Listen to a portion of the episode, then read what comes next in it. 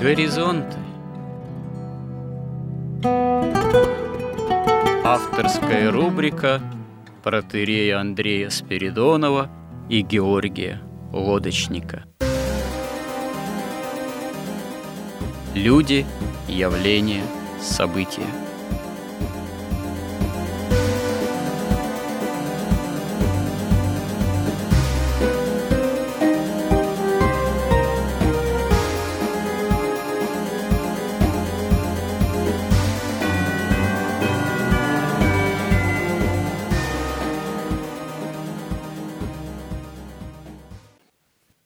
Добрый день, уважаемые радиослушатели.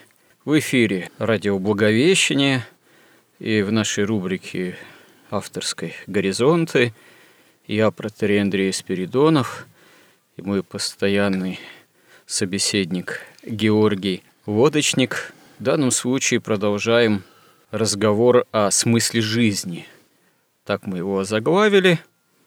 И в данном случае – мы фактически обсуждаем некие понятия, формулировки, связанные с понятием смысла жизни, так сказать, э, в современности, осознанием того, что такое может быть смысл жизни для современного человека. И здесь можно совершенно не случайно добавить именно вот в обществе, в цивилизации развитого потребления. Кое-что мы уже успели предыдущих беседах обсудить. В прошлый раз касались вопроса, что такое бытие и небытие, возможно ли вообще небытие, пришли к выводу, что с точки зрения именно творения Божьего, человек, однажды призванный Богом к бытию, в окончательное небытие прийти не может. Какие бы идеи он ни исповедовал, каким бы практикам не обращался – какой нирваны в этих экзотических, порой для европейской цивилизации практиках он не упражнялся бы, собственно говоря, у Бога нет небытия.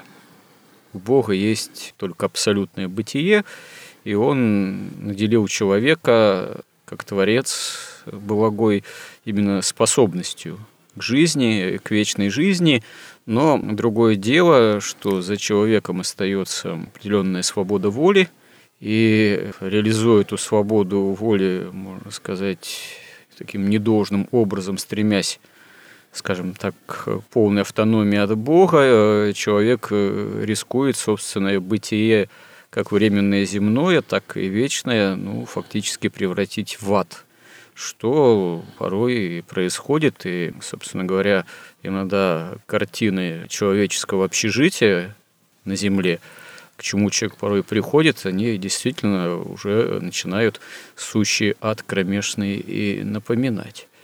Но несколько ранее мы подошли еще к такой мысли, что, собственно говоря, человек без Бога, да, не может быть понят как человек, и осуществить себя как человек, осуществить в таком случае и предуготовление к вечности, ну, без Бога никак невозможно.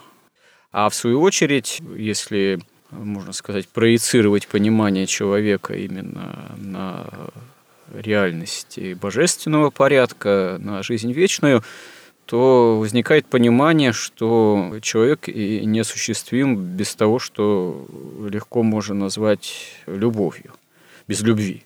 Без любви не мыслим действительно человек э, во всей полноте и в своем предназначении.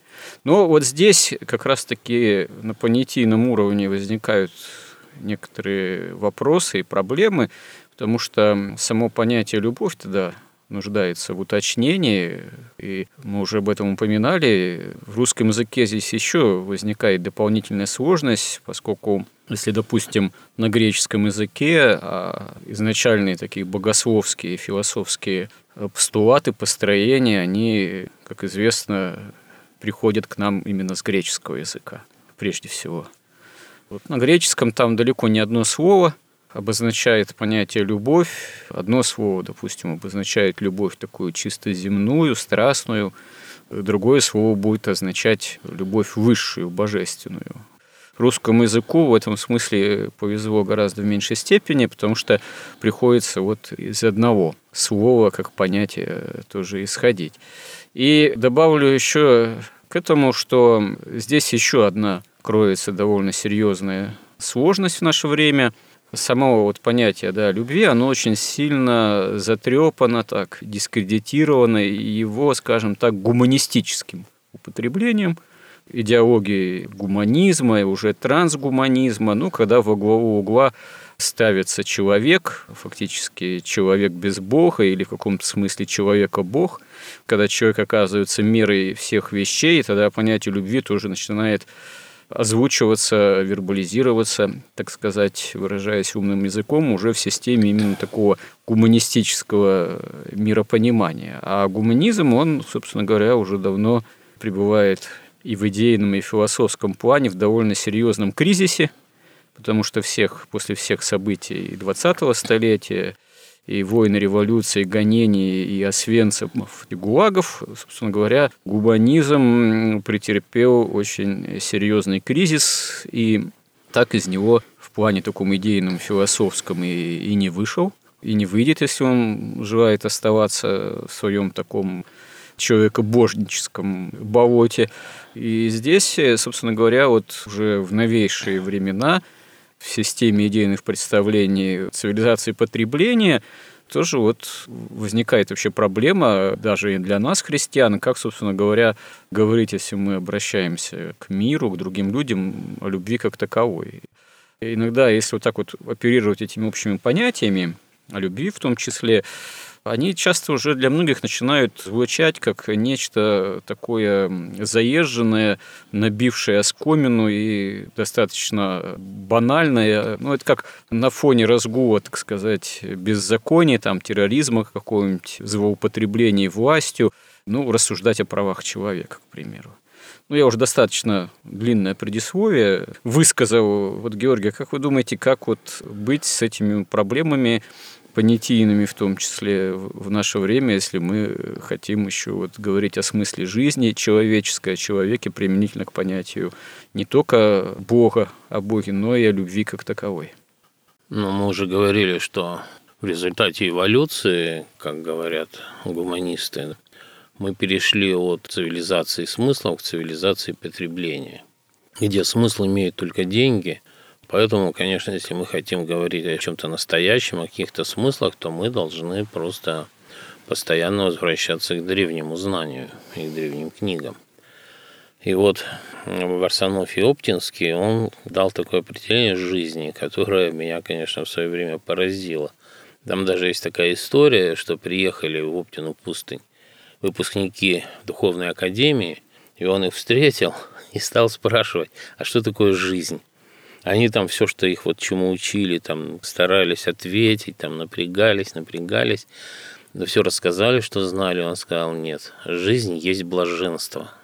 То есть жизнь – это такой дар, которым еще надо, конечно, научиться пользоваться. Это бесценный дар, и это не только бесценный дар, это жертвенный дар, потому что Бог даровал это и по любви своей, и даровал не только жизнь. Дело в том, что, смотрите, вот неживое не может любить. Ну да, вопрос не ставится. Поэтому, когда Бог даровал вот этот величайший, бесценный и жертвенный свой дар, и он даровал человеку прежде всего способность любить. А любить можно только если имеешь свободу. Как бы есть такая поговорка, насильно мил не будешь. И он понимал, что если дать человеку свободу воли, и не только человеку, но как и ангелам, да, то они обязательно как бы разрушат вот эту гармонию первоначальную, вот это вот жизнь как блаженство превратят как бы в жизнь как страдание, как незнание, невежество, мучение. Ну, это великая загадка, великая тайна печальная, видимо, в каком-то смысле тайна того, что произошло с человеком в результате грехопадения, почему это произошло. Мы эту тайну до конца не прозираем, до конца не постигаем, и многие святые отцы на эту тему, когда богословствовали, философствовали, они, с одной стороны, исходили ведь из представлений древних, как вот заметили в начале, надо обратиться к древним книгам, но с одной стороны, дело не в древности знания, потому что, в принципе, ведь церковь, она обладает постоянным источником откровения истинного знания от Бога. Это как кто-то сказал, что христиане – это не те, кто хранят бережно Библию, ну, в том числе как источник некого истинного знания. А те, кто даже, если все экземпляры Библии будут уничтожены, они напишут снова эту Библию. Может, немножко другую по форме, немножко в других там словах, э, вот, но это смысл будет тот же самый. Поэтому э, весь смысл бытийный, как откровение Бога о себе, о Боге, данное данное человеку и о самом человеке, он у человека, в принципе, есть всегда. Ну, в зависимости от эпохи, от времени, может восприниматься немножко по-разному. А вот древность здесь, она, да, она не упраздняется и не отметается. Вот древние, достаточно святые отцы – они же исходили еще из более древнего наследия, из Аристотеля, из Платона, безусловно. И это до сей поры имеет свое значение, имеет именно что свои бытийные смыслы, сформулированные еще вот с дохристианской, в том числе древности, но нам известно, что святые отцы, они эти знания, эти понятия, эти идеи, или платоновские, или аристотелевские, и те, и другие, они, в общем-то, переквасили, преобразили в христианском смысле, хотя в принципе, это наследие, оно, конечно, и само по себе влияло.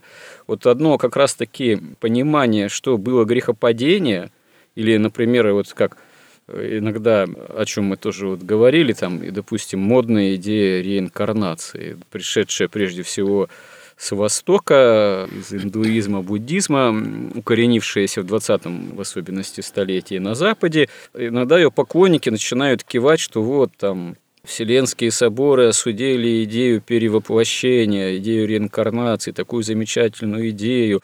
Вот обскурантизм церкви, вот еще когда там на Пятом Вселенском соборе вот таким образом там сказался. Но на самом деле никакой идеи реинкарнации в том виде, в каком понимает ее современный человек, в таком именно индуистском, буддийском толке, в то время философов и богословов христианских и околохристианских не было. Были просто определенные платоновские идеи, которые с особой силой Ориген, например, исповедовал его ученики. И эти идеи цикличности развития, присуществования, идеи вот, некого вечного возвращения, они имели в древности, в древнем знании, вот, в античности очень большую силу. И их еще надо было соответствующим образом применительно к христианскому миропониманию, творения, в том числе и грехопадения, и потом грядущего всеобщего воскресения, значит, и некого восстановления, осознать, можно сказать, переквасить, преобразить. И святые отцы от этого вовсе не устранялись. Ну, один из самых здесь выдающихся святых отцов. Это, конечно, преподобный Максим Исповедник, который с особой силой, особой гениальной премудростью, вдохновляемым Духом Святым, многие вот эти вот и оригеновские и наследия Платона, он ну, постарался в системе христианского богословия воспринять, преобразить и как-то притворить, не говоря о том, что он был тем святым отцом, который с особой силой восставал против ереси ему современных, там, монофилистов в частности, и, несмотря на то, что претерпел великие преследования и мученический такой исповеднический подвиг понес, он был одним из самых действительно выдающихся авторитетов своего времени. Ну, я это к слову пришлось вспомнил, но, с другой стороны, это все очень актуально, потому что на самом деле многое наследие святых отцов плане понимания и богословия человека, выражаясь философским языком антропологии, они до сих пор э, еще до конца не осмыслены современными богословами, философами. И удивительно, что в конце 20-го столетия, фактически это же вот наша современность, только, можно сказать, началось новое открытие и осмысление наследия того же преподобного Максима Исповедника. То есть мы живем во время, когда, в общем-то, происходит новое такое вот философское и богословское становление, христианское, слава богу. И как раз-таки вот применительно к тем темам, которые мы берем, на своем уровне, разумеется, гораздо более примитивным, но это вот как раз-таки вот это знание, казалось бы, древнее, святоотеческое, и философское, оно оказывается удивительно современным и как раз-таки востребованным. Надеюсь, вы меня поддержите в этой мысли. Ну да, речь идет, конечно, не о всех древних книгах, а о христианских книгах. Хотя, ну, не только, не только. Я хотя, говорю, на самом деле, идеи, даже... допустим, Платона и Аристотеля, они совсем не устаревают вовсе. Тут Просто... вопрос даже не в идеях, тут в том, что есть какие-то эпохи, когда люди живут вот именно в цивилизации смыслов. То есть они в каждом слое, мы о смыслах уже много говорили, то есть они понимали смысл этих слов достаточно глубоко, да, и они только тогда это можно делать, когда ты понимаешь ощущаешь и понимаешь единство всего сущего, и что все понятия связаны в каком-то точке, в какой-то абсолюте, в каком-то единстве, в едино. Но бывают периоды, когда человечество, какая-то цивилизация начинает погибать, и э, как бы вместо истины у них на этот э, критерий универсальный, критерий свободы воли, да, становится не истина, а становится выгода – и там уже смыслы в этом случае утрачиваются, потому что выгоду смыслами никакими не измеришь, ее измеришь только количественно каким-то образом. Выгода бессмысленна получается? Ну, выгода, а как? Какой смысл у нее? Как? Э, у нас же Нет, ну, можно только говорить... о выгоде звучат же часто фразы вплоть до ничего личного, только бизнес. Нет, ну, Расхожая мы, фраза, конечно, можем... в том числе в боевиках и в кино. И получается, что вот как раз в этом главный смысл и выгоде оказывается. Для цивилизации потребления. Можно, конечно, говорить такие спекуляции, начать строить, что ну вот попасть же в рай выгодно. Ну, звучит как-то странно немного все-таки. А звучит странно, потому что в рай можно попасть только следуя истине. Если вы начнете стараться попасть в рай, так сказать, из выгоды, вы попадете, конечно, прямо ну, в обратно. Наверное, смотря что такое рай, опять же, как понимать рай. Ну Видимо, ну, да. у общества, у передовых представителей общества потребления, вероятно, какое-то свое представление о рае. Это, наверное, некая проекция самого этого общества. Рай, наверное, набор чего-то такого ну, потребительского, позитивного, оптимизированного. Позитивный рай, да. да оптимизированного, да, Ну, как-то вот так. Но здесь я хотел на что обратить внимание. Вот я уже как-то рассказывал, что, конечно, первое, ну, такое величайшее просто прозрение какое-то, потрясение я испытал, когда читал Дионисия Ареопагита. И вот до этого я читал апостола Павла, и мне казалось, какая-то речь, какая-то пасконная, примитивная, и казалось, что смысла как бы там совсем нет никакого. Но когда я после Дионисия стал читать апостола Павла, я был потрясен совершенно безграничной глубиной. И ведь апостол Павел говорит, что он был, в общем-то, вознесен до третьего неба. И ты понимаешь, почему не воспринимается вот человеком современным напрямую, вот так вот прямо апостол Павел, потому что он же излагает то, что видел не в системе, как это делали, допустим, греки или делают там немецкая философия или вообще любая, не системно. Он mm. просто описывал то, что видел. А уже потом, когда составляли каноны, догматы церкви, они в основном опирались на Евангелие, ну, отчасти на Ветхий Завет и очень во многой степени как раз на послание апостола Павла. Ну, интересная мысль. В принципе-то апостол Павел как раз изначально это был вполне системный человек, так сказать, если употреблять это слово вот системность, она модная в наше время. Иногда так э, на церковь тоже бочку, можно сказать, катят, называя системой. Но вот апостол Павел был человек системный, по образованию фарисей, очень образованный, поэтому он, собственно говоря, ведь то, что излагал, сам писал или за ним записывали, оно, наверное, все-таки он не мог быть совсем абстрагирован от собственной такой образованности, но тем не менее, видимо, вы правы, прежде всего им руководило откровение Божие, то есть опыт именно этого откровения. Но кажется, что он писал то, что видит. Ну, то да. есть вот он видит и пишет, он не заботился о системности. Ну, Господь же ему явился непосредственно, хотя он не был прямым учеником из числа 12 других. Ну да, а вот уже Дионисий Ареопагит там, или Василий Великий, они были уже прекрасно образованы и по-гречески, и язычески а там все построено на системах. И вот фактически их работы, ты начинаешь понимать, что это так сказать, перевод вот этого божественного откровения на системный язык, доступный грекам, ученым. Дионисий Ареопагит или псевдодионисий Ареопагит, если автор Ареопагитик этих действительно ну, большинство исследователей сейчас сводятся к тому, что все-таки это автор э, гораздо более поздний, чем сам Дионисий Ареопагит. Но тем более это действительно гениальное произведение святоотеческой письменности, поскольку именно вот античные идеи, весь корпус основных античных идей, античной философии, там с великим дерзновением приведен именно вот к христианскому знаменателю. То есть, действительно, ареопагитики – это величайшее творение христианского, святоотеческого, э, святого духа.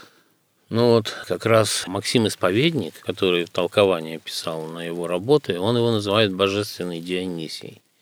И если он подписал работы Дионисием, человек, который может такие глубины знания и в таком виде еще прекрасным, поразительным языком излагать, но вряд ли он как бы будет лгать. Это как-то крайне странно, непонятно. Нет, а почему здесь ложь? Собственно говоря, определенное авторство или псевдоним, или... В общем-то, это, как сказать, в древности, в литературной, философской среде, в общем-то, такие своего рода мистификации авторства, они не были каким-то духовным криминалом. Тут Но можем такого. предположить, что это Дионисий другой, о котором мы ничего не знаем. Понимаете, от этого ведь э, суть-то не меняется. От этого ничего не меняется. меняется да. о чем это как сказать. иногда бывает, что авторство той или иной, допустим, ну, иконы, например, оказывается... Сейчас иногда такие открытия совершаются при использовании вот современной техники, там, анализа Иногда такое бывает, что вот одну икону, например, считали за авторством одного из древнейших великих там иконописцев, а тут выясняется, что нет, скорее всего, эта икона,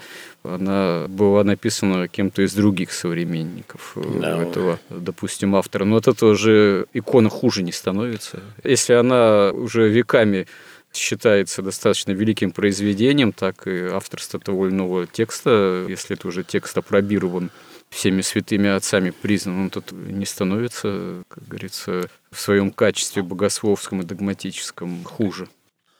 Ну да, возможно даже, что Максим Исповедник и прекрасно знал, кто это Дионисий, просто до нас не дошло.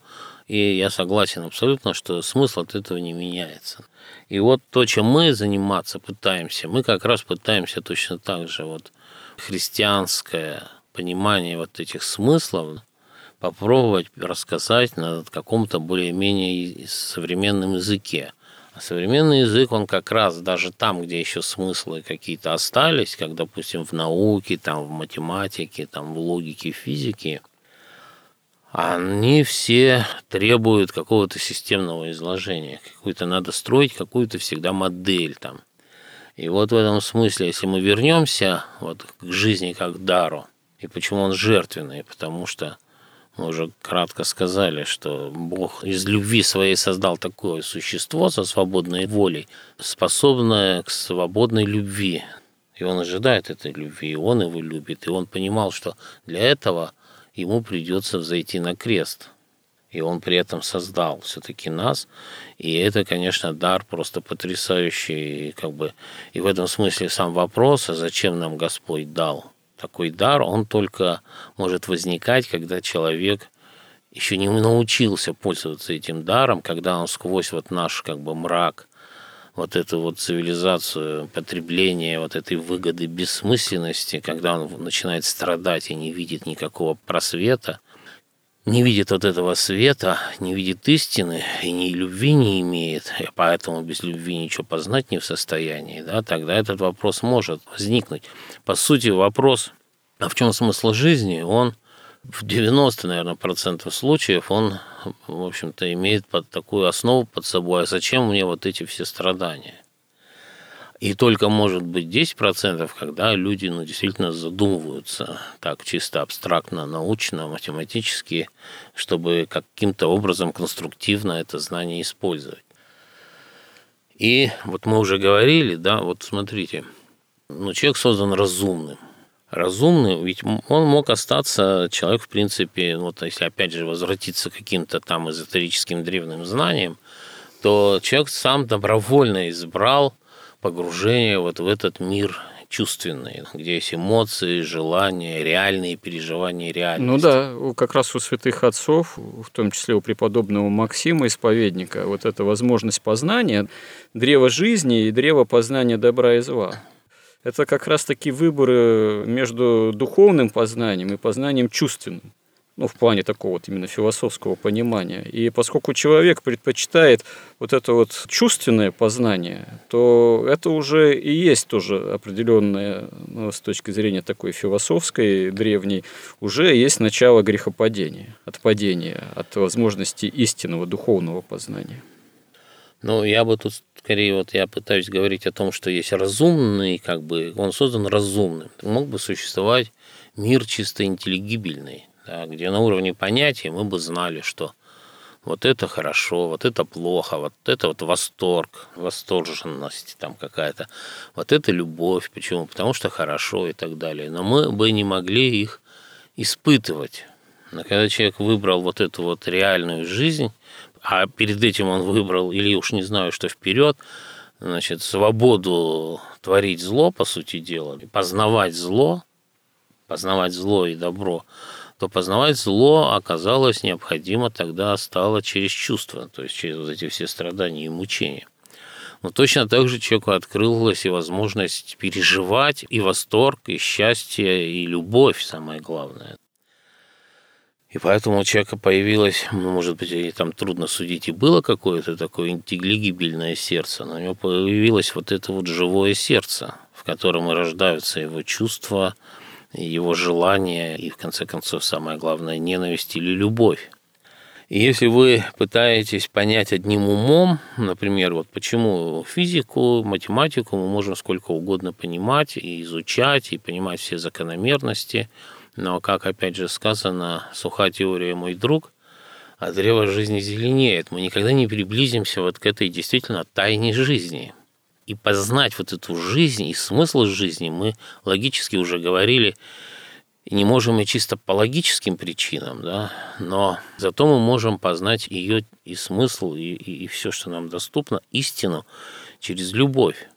Когда мы любим, мы ведь любим, что мы любим красоту, мы любим какое-то совершенство, да?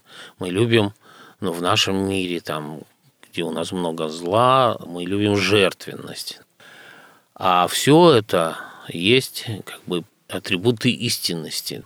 И поэтому, когда мы видим в чем-то, в ком-то вот эти свойства совершенства, красоты, мы постигаем истину. И мы не можем эту истину не любить. Можно сказать, что любовь – это постижение истины сердцем. Ну, правда, не просто одним сердцем, а одновременно и разумом, и сердцем. Ведь у нас и Пресвятая Троица как бы действует в этих трех аспектах. Это Бог Отец как первопричина, Бог Сын, Бог Слово, Всемирный Логос как логическое, разумное начало, и Святой Дух, Бог Святой Дух, как души истины, да, душа истины, сокровище благих и жизнью подателю. Тот, кто дает вот эту жизнь, которая не как логически, вербально, это нечто, которое происходит сквозь всю логику, сквозь весь разум, сквозь слова. Это жизнь дается человеку. И вот тут, и если мы говорим о смысле жизни, таки понять мы ее можем только, когда у нас вот наступает синергия разумного понимания и сердечного понимания. Ну вот как раз-таки синергия, она подразумевает взаимодействие двух воли, как минимум, прежде всего, в плане богословском подразумевает взаимодействие божественной и человеческой воли.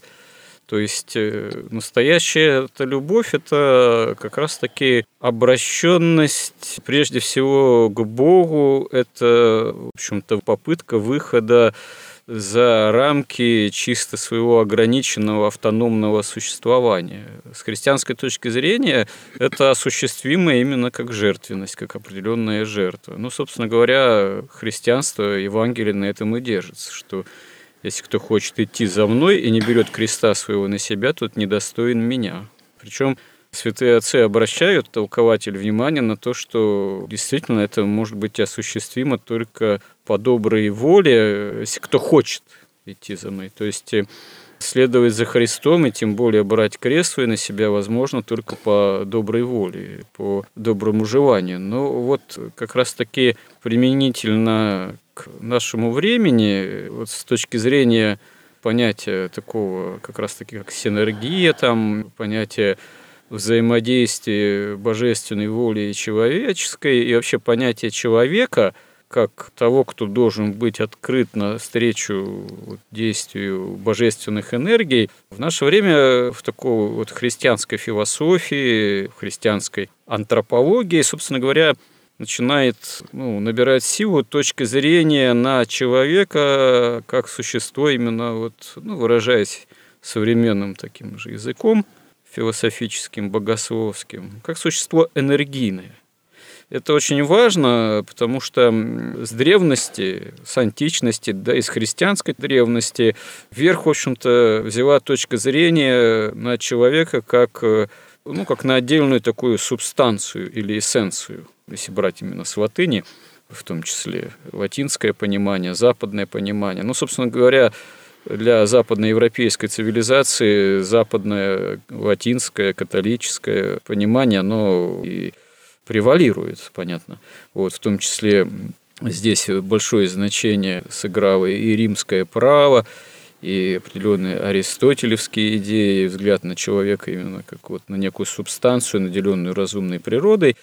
Это, собственно говоря, ведь э, привело к пониманию человека как такой некой автономной единицы.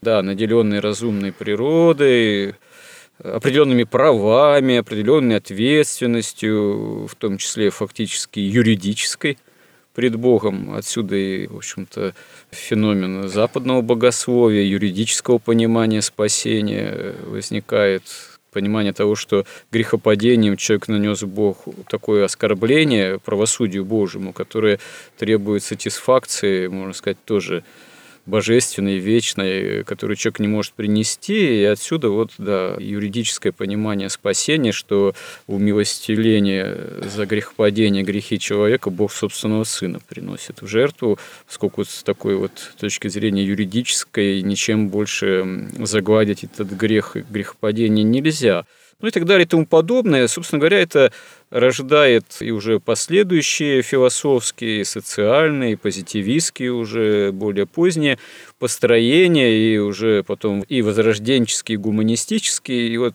с чего сегодняшний разговор я тоже начал. В конечном счете это все равно приводит к кризису понимания человека, именно гуманистического и действительно кризису понимания человека как некой автономной единицы по отношению к другим людям, к обществу, да и, собственно говоря, к Богу. И вот не случайно сейчас в современной христианской антропологии, ну, взгляде на человека, все более таким ясным, основательным становится понимание человека не как замкнутой такой субстанции, единицы, а прежде всего как энергии человека, как открытого энергии божественной, во взаимодействии, с которой человек только вот истинный свой статус пред Богом и другими людьми, перед самим собой, собственно, и может осознать и осуществить. Вот это тоже достаточно важное понимание и важная тема для возможного еще разговора и каких-то формулировок вот в области понимания человека и смысла жизни его. Ну вот, э, святитель Филарет Московский, он писал, что наш ум требует познания истины.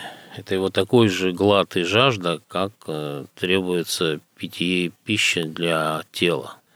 И вот это вот, э, если мы обладаем умом, а не калькулятором, рассчитывающим только выгоду, и как сохраниться вот в этом мире, да, и как побольше заработать и получить удовольствие.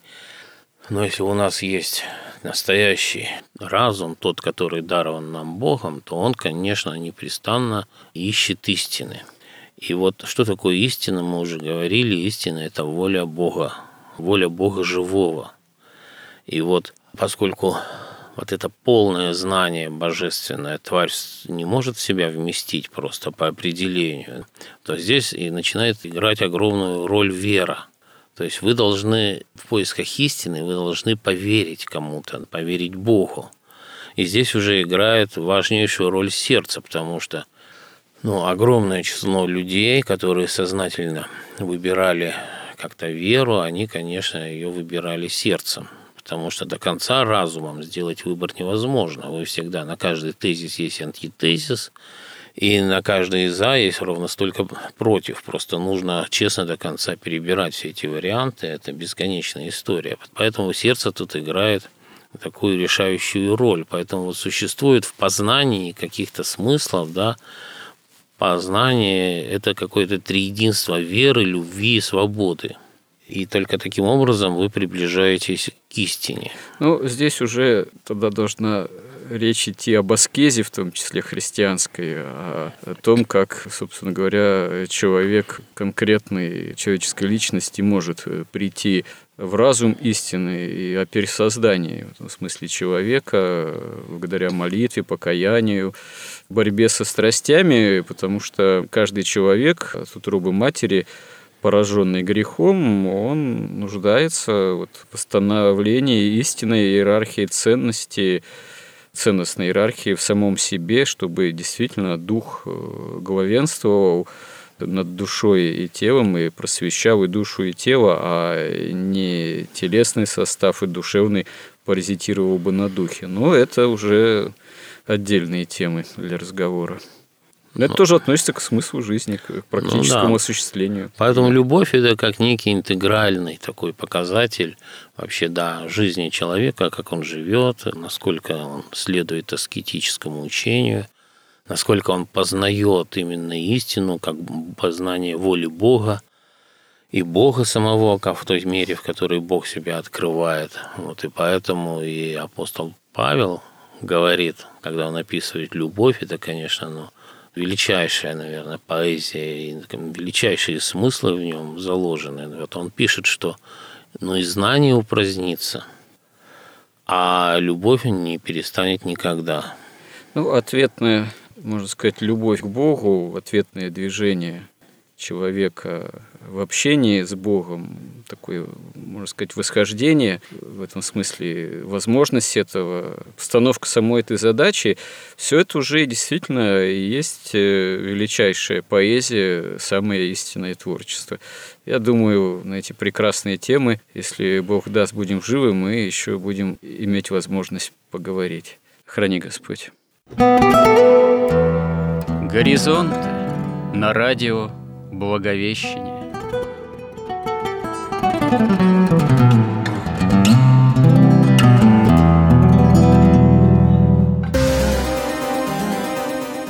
Разговор вели протеерей Андрей Спиридонов и Георгий Лодочник –